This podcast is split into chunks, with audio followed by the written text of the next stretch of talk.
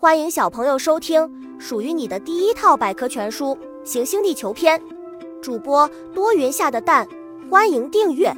第五十一章：寒冷的寒带。寒带是指在南北纬六十六度三十四分的纬线圈内的地区，主要包括北寒带和南寒带。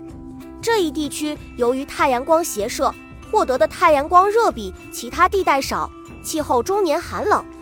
寒带地区还会出现极昼、极夜现象。气候特征：寒带气候区降水量稀少，而且以降雪为主，太阳辐射弱，出现过地球上的极端最低气温。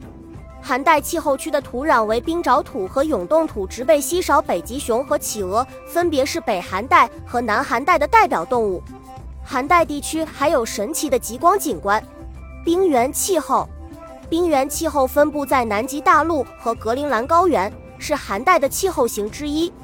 这里的地面多被非常厚的冰雪所覆盖，而且风暴凛冽，植物难以生长。夏季短暂且阴冷，冬季漫长而严寒。小知识：生活在北极地区的北极熊是陆地上最大的哺乳动物。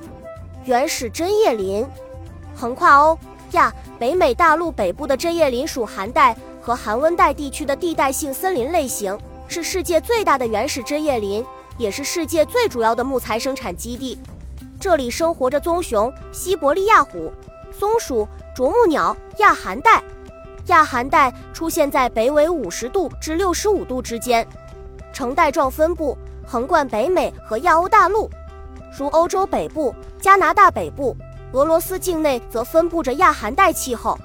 加拿大东海岸北大西洋岛屿，西临劳伦斯湾的纽芬兰岛。